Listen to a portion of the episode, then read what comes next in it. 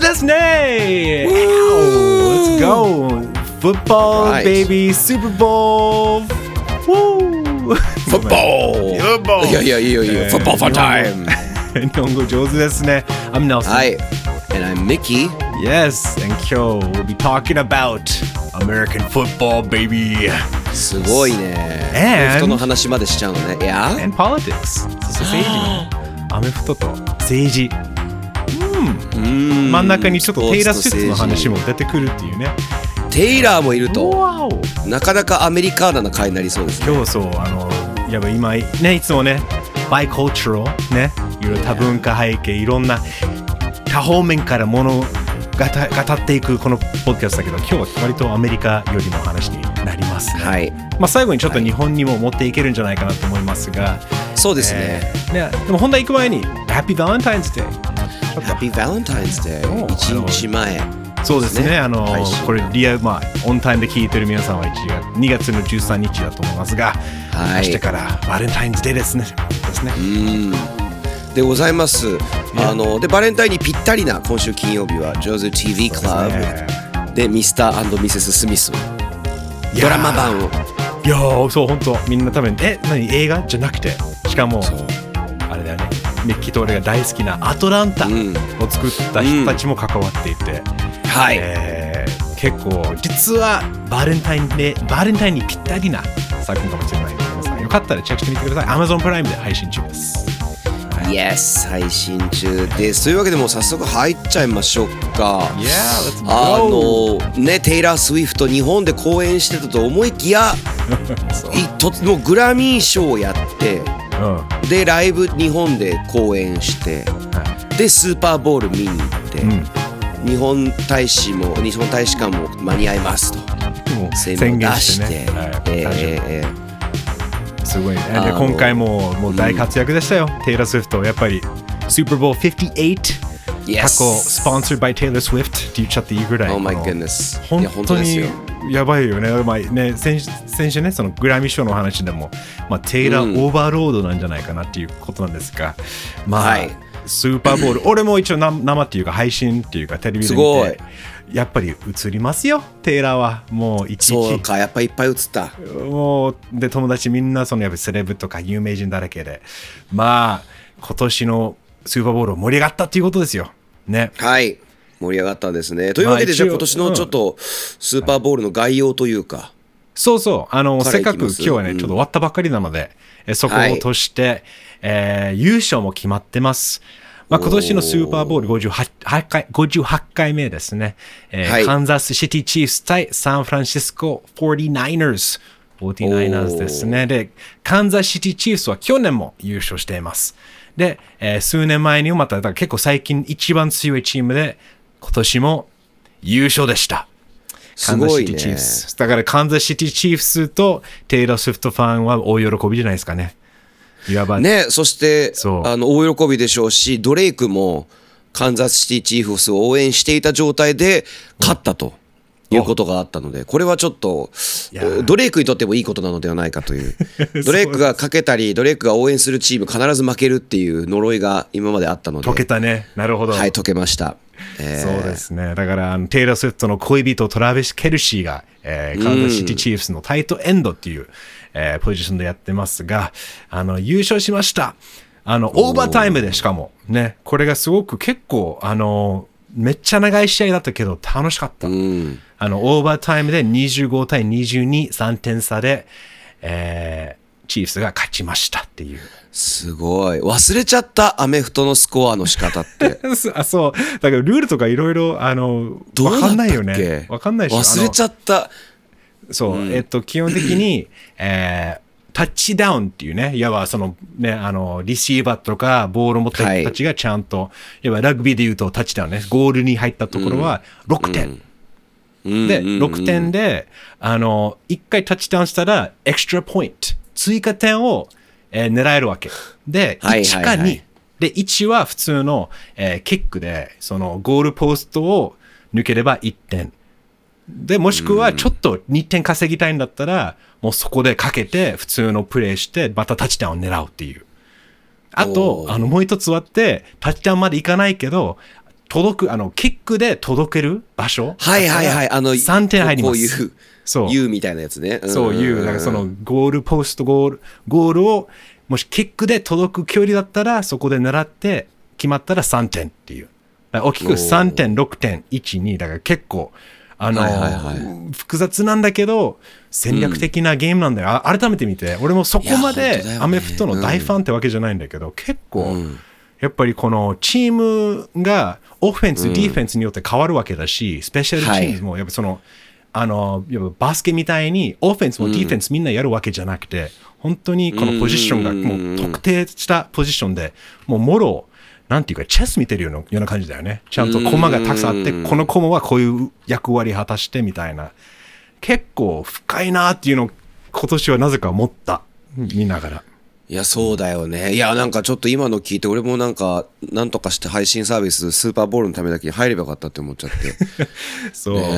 まだいろいろ多分あのハイライトは残ると思うんだし、皆さんチェックしてみてくださいね。はいで、一応そのまあチーフスが勝ったんだけど、19年ぶりの連勝。ね、去年も勝ったっていう。すごいねもうそうだ、はい連勝で優勝しているということで、そしてチーフスはもう、あの、まあ、パトリック・マホームズ、後で紹介しますが、あの、クォーターバック、今、あの、いわばトップ、いわば、はいあの、本当に NFL のトップ選手と言われている人が、彼のチームが今、ダイナスティになったんじゃないかなって言われている。いわばもう、殿堂入りじゃないんだけど、本当に、あの、このチームがずっと勝勝つんじゃないかなっていう、ずっと続くっていうのがダイナスティっていうんだよね。うーん、なるほどね。そう。で、ここでちょっと、ここから、あの、見どころ、スーパーボール。はい今日はね、あの、ネルソン多めに喋っていきます。メッキーはちょっといろいろ入れてください。はい。いや、入れますよ、入れますよ。ちょっと見せ、あの、だって見た人とね、見てない人だと、だいぶ説得力も変わるので。大事。あはの、で、見どころね、あの、大きく4つお願いしますあります。よ4つあります。そのスーパーボールの、今年は特に、あの、一つは、えー極端的なクォーターバック対決ですね。で、先ほど言ったようなカンザシティチーフスのパトリック・マホームズは、はいあの、なんと、あの、この間さ、大谷翔平がさ、歴代、あの、年俸もらったじゃん、お金。あの、はいはいはいはい。その前はパトリック・マホームズだったの。だからその記録を塗りくそうなの。だから、パトリック・マホームズがものすごく稼いでたっていうか、もうあのど全スポーツの1位だったのが、大谷翔平に変えられたけど、それぐらい稼いでる。しかも、彼のお父さんは実はね、メジャーリーガーで、横浜ベイスターズでもプレーしてた。パット・マホームズびっていう選手ね。そう。だから、日本にもやっぱり接点があるんだな、その、まあ野球なんだけど、まあ彼はアメフトだけど、まあ本当にうん。スポーツ一家で生まれて、うん。あの、とんでもない選手で、やっぱりあの、トム・ブレイディね、名前聞いたことあると思うんだけど、やっぱ今、ありますね引退してるんだけど皆さんね、まあ、要は次のトム・ブレイディなんじゃないかな。やっぱそのマイケル・ジョーダン、そのもうゴー、もう本当に The GOAT っていう話にも入ってくるんじゃないかな。The greatest of all time. of all time 史上最強と。はい。そう。それに対して、サンフランシスコ 49ers のブロック・パーディ、パーディ、ブロック・パーディ。ああ、はい、実聞いたことある。うんそう、あの、彼、あの、Mr. Irrelevant っていう言葉があるんだけど、あの、いわば、NFL ドラフトがあるんじゃないかな、その新しい選手、あの、選手選ぶ時の。ドラフトで全体的に最下位選ばれる選手は Mr. Irrelevant。で、まさに、そう。そう、ブロックパーティーもそうだったの。だから、いや本当に期待されなかった。なのに、うんこうやって、もうめちゃくちゃ活躍して、スーパーボールでプレイしている。でスーパーボールでスターメン、ク素晴らしいォーターバックとして、あの、出ている中で、一番、んドラフト2が最下位っていう。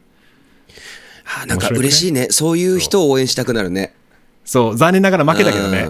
う んまあね、まあねまあまあまあ、でもでも、うんすごいじゃん、スタメンでしかも、そのスーパーボールまで出れるっていうのは素晴らしいことだと思いますよ。ね、まあだからそのパトリック・マホームズ対ブロック・パーティーのマッチアップはやっぱり期待されてたし、しかも意外とね、本当にオーバータイムもかかってギリギリまでわからなかったのが、まあブロック・パーティーと 49ers は負けたけど、まあ本当にデイビッド vs ゴライアスみたいな。ああ、いいね。ね、あの、巨人、なんていうの日本語だと、ダビデ対。ダビデとゴリアテゴゴリアテゴリアテ、ゴリアテ、巨人ね。巨人ね。相手だ戦うみたいな。そう。まあ負けたけど、まああの、はいそれはまあ一つの普通の試試合の見どころですけど、試合以外の見どころは、はいたく。さんありますね。まずは、面白 CM ですね。はい、これはもう私も見てましたよ、全部。歴代も。ああいや、CM とね、ハーフタイムショーもだけどね。そうそうそう、ハーフタイムショーも一緒だけど、そうまあ、まずは面白い CM だけど、ミッキーは今年は見ました？その一応、はい。あの、一応、チェックしておきましたよ。なあの、ななかなか大御所がいっぱいいる中、やっぱりあの、アンソニー・ホプキンズがやってくれましたなと。いいね、アンソニー・ホプキンズ。しかも、スコセッシも今回、確か出てたっけ？うん。そうそう、あの、スコススクエアスペースっていうね、あの、ウェブサイトの,、あのサービスなんだけど、スコセッシが出ている。だから本当に豪華。ね、俺が見た中で一番笑ったのが、あの、ベン・アフレックと、マット・デイモンとジェニファー・ローペズが共演している、はいはいはいはい。ダンキン・ドーナツの CM。で、あの、あベン・アフレックが調子に乗って、俺は、あの、ダンキングスっていう、あの、ユニットを組んで、ジェニファー・ローペズの、えー現場でレコーディングシーンに入って、なぜかマット・デイモンも連れてかれてるっていう、なんか、非常にちょっとシュールなネタだったけど、めっちゃ笑った。なんかまあいいねいいね。でもこういうのはね、あの、日本もだって普通に有名人が出るのは当たり前じゃん、CM って。やっぱりこの、うんうんもう特に日本のタレントとかは、まあ CM 出るのが一つの目標だったりするんだけど、うん。アメリカは、まあ最近は増えてるけど、もうスーパーボール限定って言っていいぐらい、この本当に豪華、もうみんな出ていいぐらいのこの CM への抵抗がなくなるっていうか、そう、基本さ、あの、CM 出たがらないのよね、海外のセレブ。もうスターになった人たちとかっていうのは、日本と違って絶対に出ない。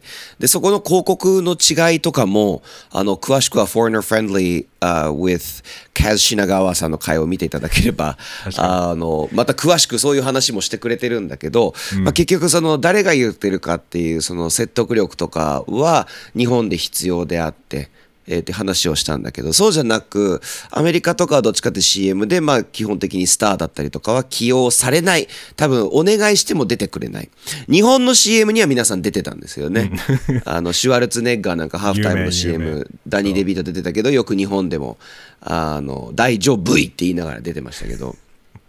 あの、そうで、このハーフタイム、あ、じゃなくて、ごめん、えっと、スーパーボールの CM だけはみんな出たいと。やっぱ一種のステータスなんだよね。なんかそう、不思議な、不思議だよね。で出たくないんだけど、そのスーパーボールだけは、まあそれぐらいお金は動いてる、動いてるわけだし、みんな見てるんだよね。だからやっぱりこの、一番アメリカの一大イベントだよね。このスーパーボールって。はいしかもみんなテレビ見る。しかも、アメフトっていうスポーツはものすごく CM 大歓迎っていうか、あの、いわばこの、選手交代が非常に多い。ね、オフェンス、ディフェンス、切り替えの時間がかかるわけだから、切り替えの時間でいちいち CM 入る入るわけだから、もうみんな普通に見るんだよね。だから、もう、だからスーパーボールい、あ多分アメリカ半々じゃないかな、この、アメフト見たい人と CM が見たい人で見るっていうのが、それぐらい、ね、あの、みんな楽しみにしてるよね。だからスポーツ自体に興味がなくてもエンタメ性はすごく高いかな、スーパーボール。まあ NBA とかもね、すごいエンタメ性高いけど、ちょっとスーパーボールは特別な感じはする、アメフトの中でも。ね。まあ、スーパーボールは特にだとハーフタイムショーね、ミッキーも言ったんだけど、Yes！今年も贅沢でしたよ。もう、すごいね。まあ、世代、世代ですね。多分、あの、もしかしたら、Z 世代は誰ってなる人いると思うんだけど、アッシャー。いる何人かね、アッシャーびっくりしました。ね。しかも、アッシャー久しぶりだなって思って。ねうんあの、もうヒーヒーしてたよ。めっちゃ踊ってたし。でもなんか、はい最初からあまり声、もう歌ってたけど、ところどころやっぱり抜けてた、その BGM っていうか、そのトラックに任せたけど、多分自分もペースしてたんだよね。いや、こずっと踊ってるからずっと歌うと無理だなっていうのがい、もう素晴らしいさすがプロだなと思うんだけど、彼はアッシャーだけじゃなくて、さらにアリーシャ・キーズ。Yes! そして懐かしいジェメイン・ドゥプリー。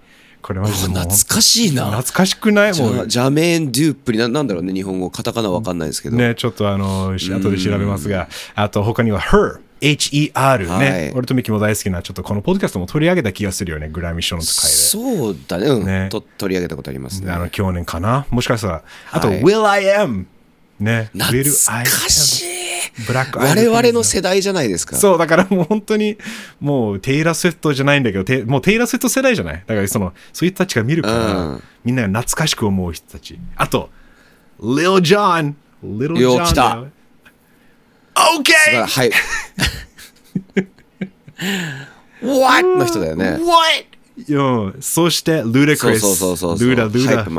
ルダクリス。やばくない？贅沢じゃない？いや、いいよ。ルダクリスの声好きだよ。なかなかいいじゃん。うん。今年も。うんいやあの、メンツは。そう。あのーでも改めて思ったのが、我々がちょっとやっぱ年取ってきたんだなっていう感じも。あ僕らになんかこう、そう、僕らをなんか狙ってる感じ、そうそうそうそう、のがすごく感じるかな。で、アリーシャ・キーズが、だからこの中でも若手の方になるんじゃない？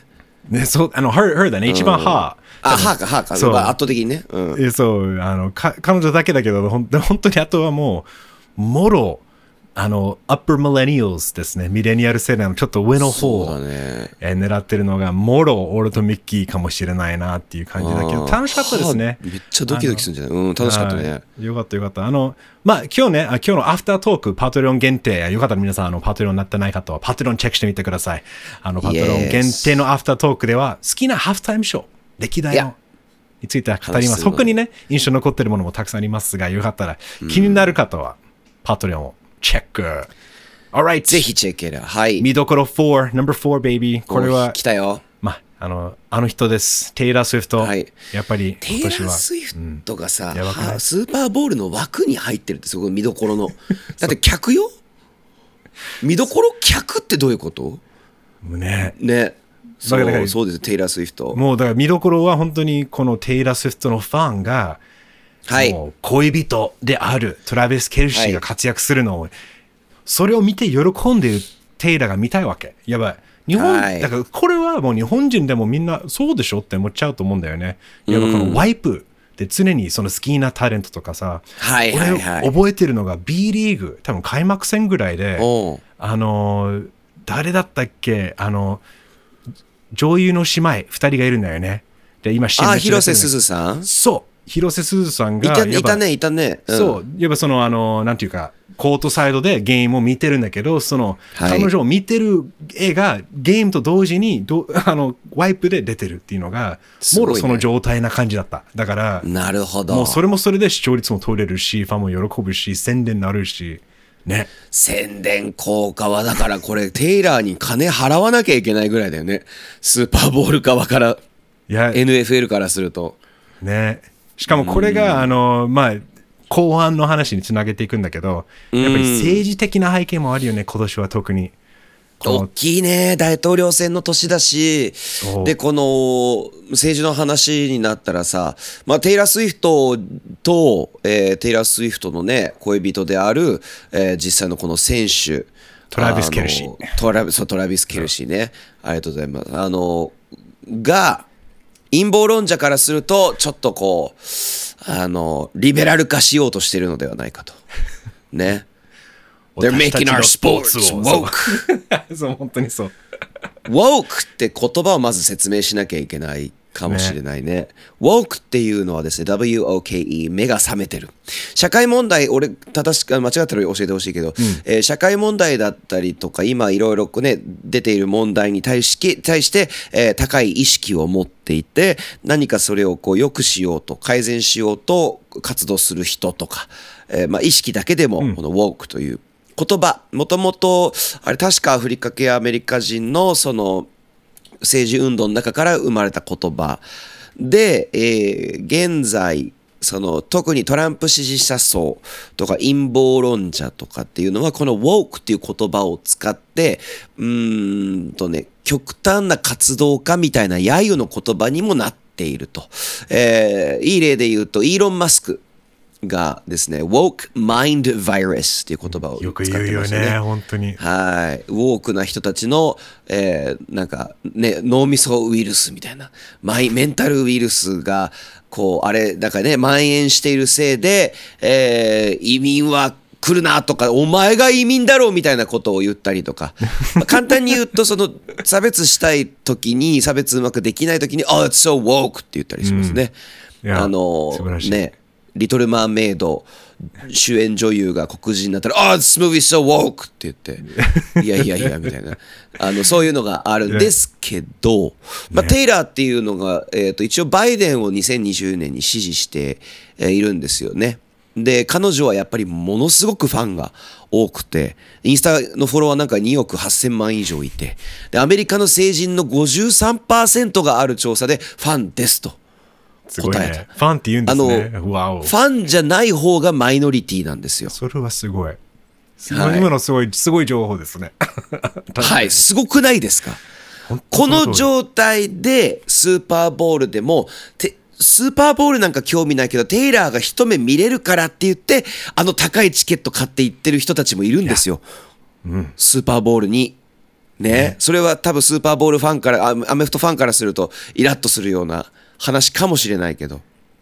その通り。でも、そう、それくらいだから、今度はそのトランプ支持者たり陰謀論者っていうのがものすごく攻撃をしてるんですよ。で、サンフランシスコ 49ers のファンに初めてなったっていう人たちもすごく多かった。どうしてもカンザスシティチーフスに 負けてほしかったから、今回勝ったのも Woke Mind Virus のせいじゃないかって言ってる人は絶対いると思う。5人はいると思う。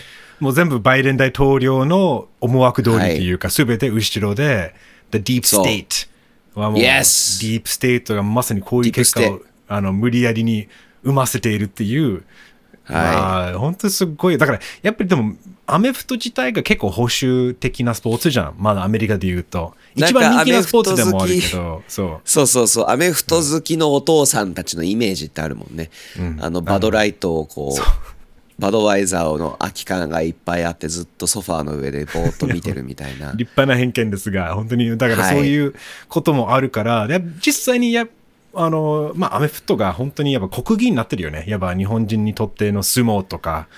やっぱそうね。それぐらい持ってるアメリカ人はいる。本当にプライドを持ってるから、はい、やっぱ唯一自分のスポーツがどんどんこういうリベラルが入ってきて何このしかもトランプを批判したり、おおいおいみたいな、バイデン支持たり、おいおいっていうのが、もう仕方なくそうなっちゃうんだなっていうのが、もう全部がごちゃ混ぜになってるじゃん。なんかよくも悪くもっていい面もあると思うんだけど、うん、こういうのが本当にもうやっぱ影響力がありすぎると叩かれるし、だって多分テイラー・スウィフトが確かにあの過去にも、いわば若者に、えー、やっぱ投票者、あの有権者登録、うんね、みんなあの18歳になってから登録してそっそっから有権者になるんだけど登録しないとならないんだよね、はい、アメリカ。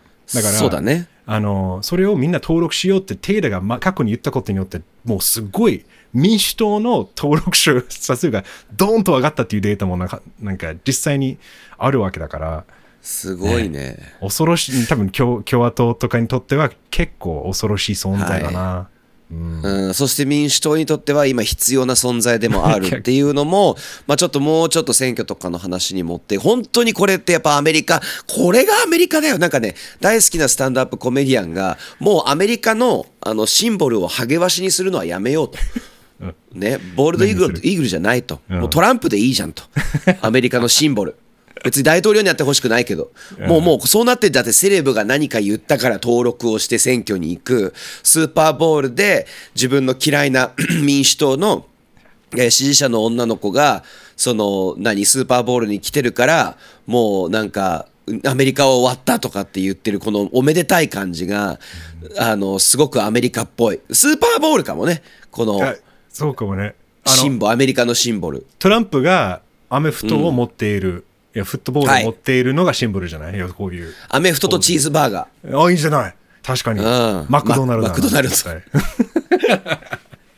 マック大好きです、ネルソン。はい。はい。えっと、僕も好きですよ。大好きです。なんですけど、はい。あのってさっき言った民主党にとってもすごく大事っていうのも、うん、ちょっとね、やっぱり支持支持率、あの、なんていうの、その2024年、今年の大統領選の支持している、え人っていうのが、トランプがちょっと上なんだっけ、今？そう、今、まあ、世論調査によってね、もしね、うん、今、どっちを、まあ、一票入れたいと思ってるのかっていうのが、バイデンの44%に対してトランプが45。すごいね。でも結構だいぶ他のところも見ても、どんな世論調査見ても、大体1から4%ぐらいのリードを保ってるんだよね、トランプが。だから結構懸念していいんじゃないかなと言われてるから、本当にバイデン対トランプだったら、はい、やっぱりそこは世論調査見ると、そうじゃないの？ただ、有権者の21%はまだ決まってないっていうか、決めてないっていう言ってるから、まだまだね、真ん中にね、決めてない人はまだまだいっぱいいるけど、どうだろう。うん。あの共和党候補者でニッキー・ヘイリーとかはどうなの？結構話題になってたじゃん。この人がちょっと打倒トランプできるんじゃないかっていう、いや、ね、ミッキーでもね、こういう、このポッドキャストでも話したけど、あの、まあ、残念ながらやっぱりトランプはもう、ほん、多分トランプが逮捕されない限りはもう無理だね。って前からみんな言ってたけど、今回はもう一番、なんかちょっと笑っ、笑っちゃいけないけど笑っちゃうのが、あの、今日はネバダ州の、まあ、予備選だよね。要はその、はいネバダ州の共和党の候補を決める予備選で、はいあの、トランプは名前出してなかった。なニッキー・ヘイリーだけだった。選択肢はニッキー・ヘイリー、or none of the above。妥当者なし。で、ニッキー・ヘイリーはまさかの妥当者なしに負け負けてしまうっていう。あ。が該当者なしに。ががそう該当者なしに負けてしまうっていう。やばいね。該当者なしに負けるって結構辛いよ。しかも他トラにンプにまた。自分しかいないからってことだから、すごくやばいよね。自分だけの戦いでなんか一人相撲で負けたみたいな。ねだから大変ですよ。そう、だからそれがやトランプの強さが本当に共和党の中では圧倒的だな。そしてバイデンのみんなを、ねはい。恐れてるのがこの記憶力。あのね。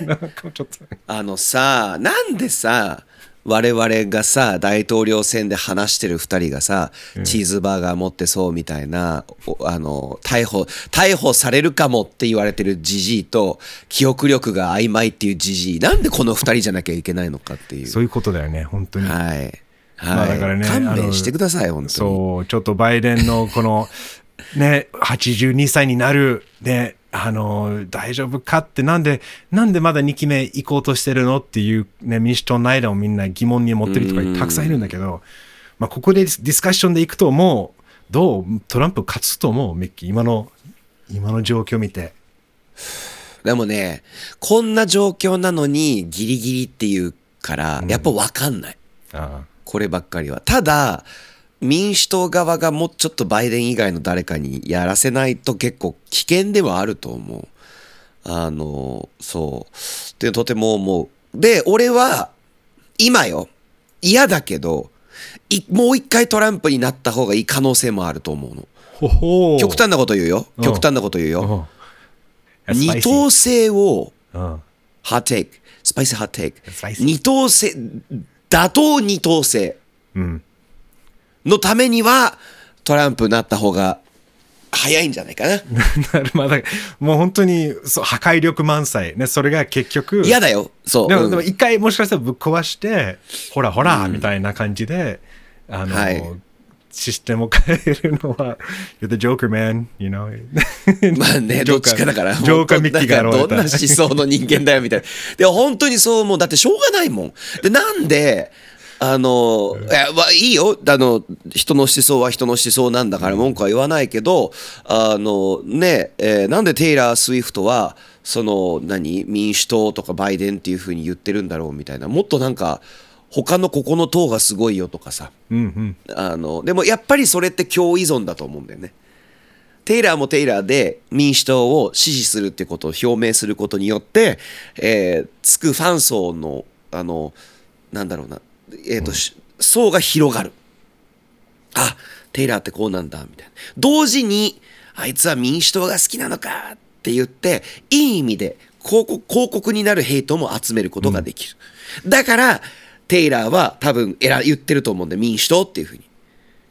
まあ、だからここまでもうアイデンティティっていうかブランドにもなるんだよね。もうそこまでなってるっていうことも二等星っていう、どっちかっていうことはやっぱりどっちかを選ぶしかないし、なおさらこのイメージもついてるじゃん。このやっぱり民主党はリベラルで、ちょっと進歩派で、みんな LGBTQ 大歓迎みたいな、いや本当に理想的なはい感じだけど、そはいはい。共和党はその逆で、やっぱりちょっと中絶を違法にしたいとかって、みんなそうじゃないよ。でも極端な。うん。極端なね。でもやっぱりどっちかチームを選べないといけないっていうのはもすまさにアイデンティティにもなるから、まあ、ミッキーとも話すのが俺覚えてるのは Facebook でね初期の Facebook、The Facebook の頃であの、はい。プロフィールを作るときに名前とかさその性別とか、あの relationship status ね交際ステータスとかの、どとはいはい。の同じく政治思想だからあなたはリベラルなのか、中ねきね、保守派なのかっていうのを、それもやっぱり、あ、あの時代から自分、みんなが自分のアイデンティティ、アイデンティティの中に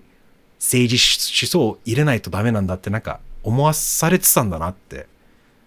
そうだね。今、今となっていろいろ本当に不思議に、やっぱりそそソーシャルメディアの時代からみんなそれがものすごく強くなった気がするけど。うん、強くなったと思う。でも、かなでもう一個ちょっと悲しい話を言うとさ、なんか民主党イコールリベラルってみんな言ってるけど、そんなリベラルでもないんだよね。いや本当もう なんか、真ん中寄りの、むしろかなり保守的なんですよ。いろいろ見ていくと。民主党も民主党で。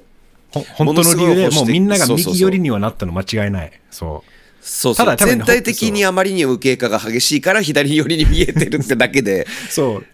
あの、30、40年前までだったら全然ね、真ん中だと思ったものが今だとめっちゃ左って言われたりしてるんだけど。そうですよ。バイデンなんかだって3、40年前は同性婚かなんかなんだっけ何かについて全然逆のことを言ってますから。まあもちろんね人って変わるし時代も変わって、まあそれに合わせて、えー彼も動いてるとは思うんだけど。そういうこともあるので、まあでもちょっとあの白熱してるんだけど、ここでちょっと僕、あのネルソンに聞きたいことがあるんですよ。何何何？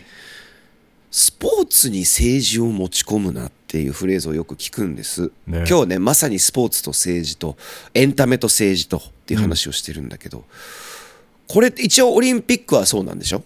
スポーツに確か政治を持っていっちゃいけないっていうまあそうだね。ふ。うに言ってるけどぶっちゃけ無理じゃない？スポーツと政治を、うん娯楽に政治を持ち込まないことができないからだと思うんだよね俺。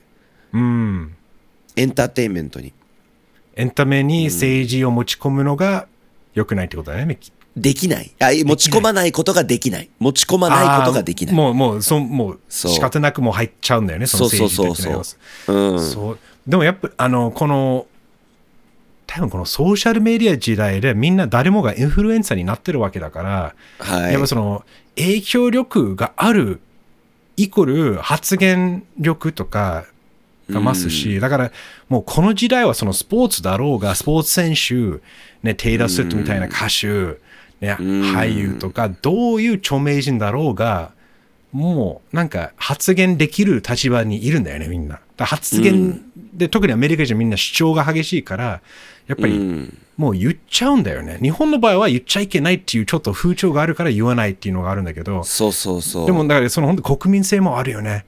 あのーで、なおさらこのみんながメガフォン持ってソーシャルメディアで、テイラー・スウィフトみたいに、もう何億人にドーンって、ね、人にまあ見てもらえるっていうこの影響力があると発言するともうそうなっちゃうんだよね。政治的な話も入ってくるし、こういう権力者の話につながってしまうんじゃない、こういう時代だから仕方ないよね。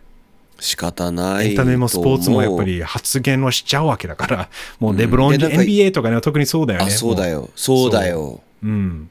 だから自分たちねでもそれねうんそれは政治的な発言なのか、それも社会的なメッセージなのかって、そその違いも大事だと思うんだよね。いわばこの政なるほど。だから、いわば Black Lives Matter っていうのは政治的な発言っていうよりは、この社会にと対してのメッセージとか、そうだよね。それは政治利用する政治家はいると思うんだけど、そうだよね。でも難しいんだよね。だからその本当にどんどんそれが曖昧になってきてるっていうか、もう全部アイデンティティになってるから。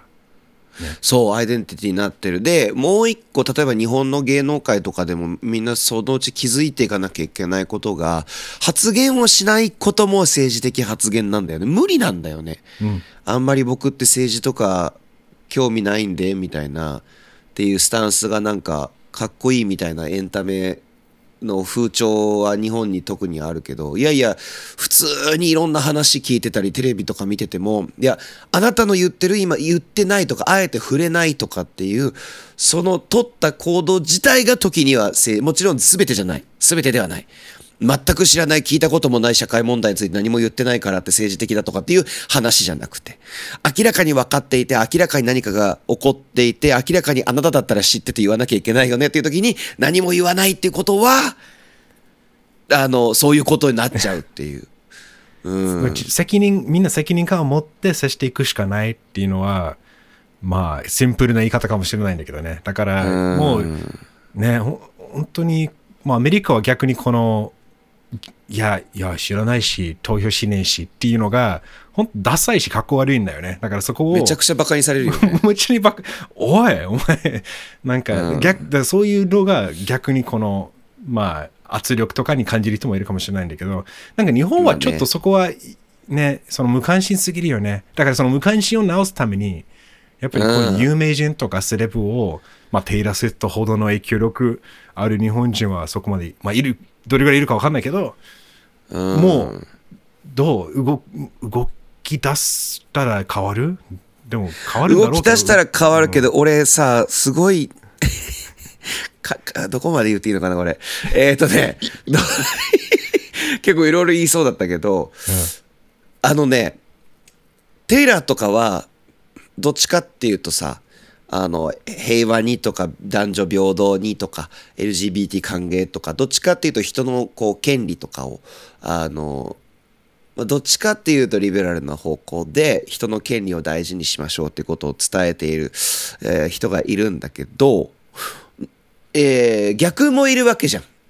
あの、カニエ・ウエスト的なタイプだったりとか。最近すごいよね、カニエ。やばいよえーね。あれはでも、ちょっとかかわいそう、病気だから、本当に、本当に、あれは。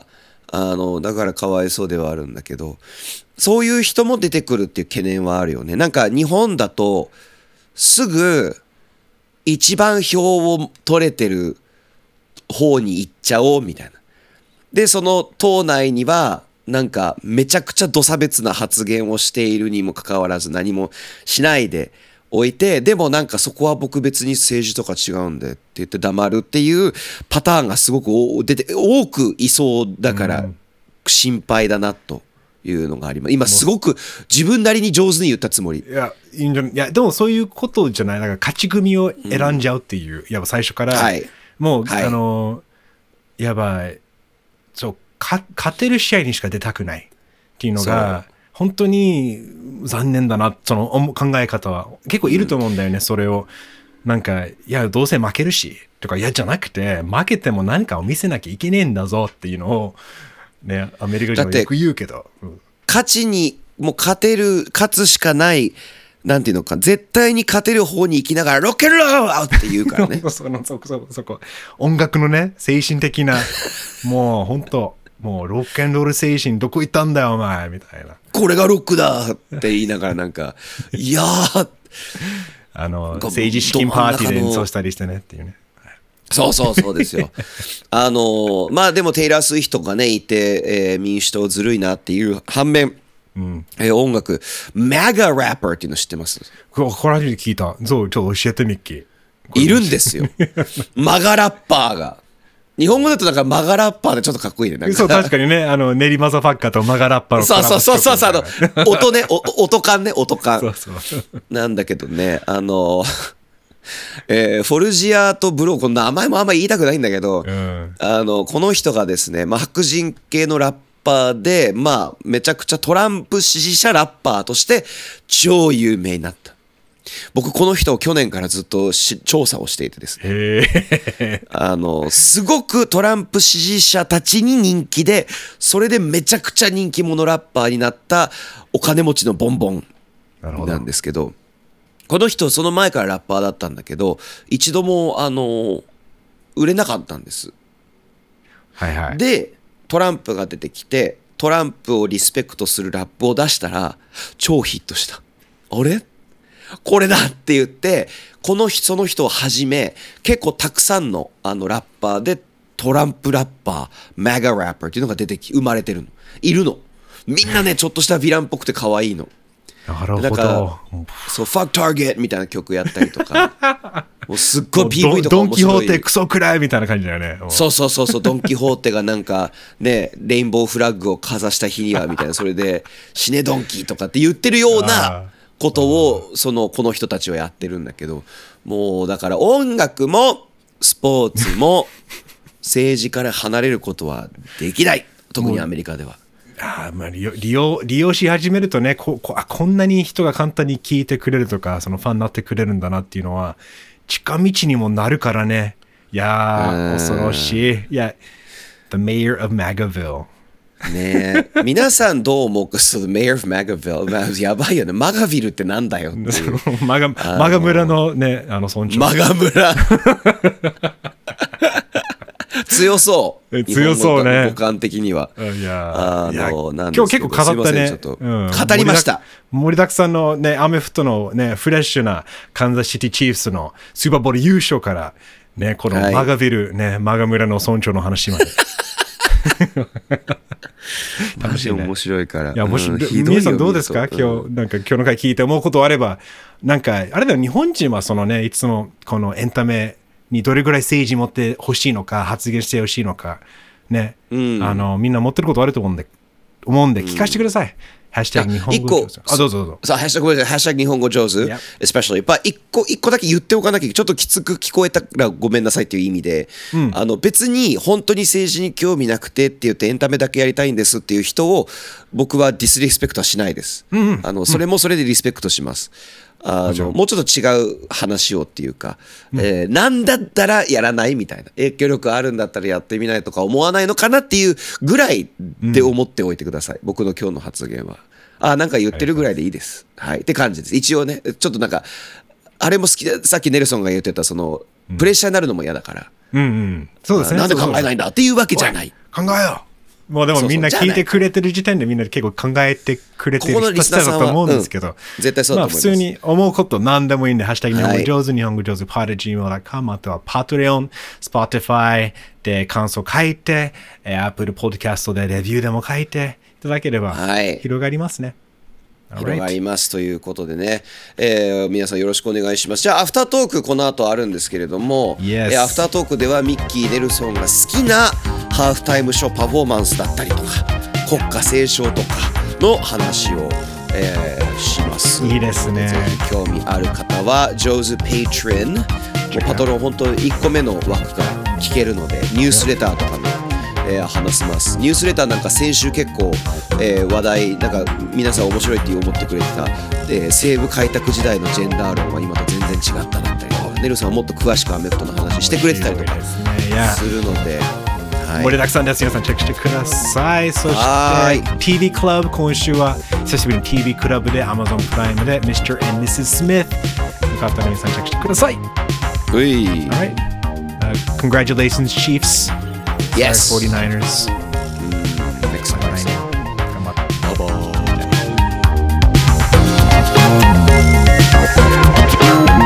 日本語上手ですね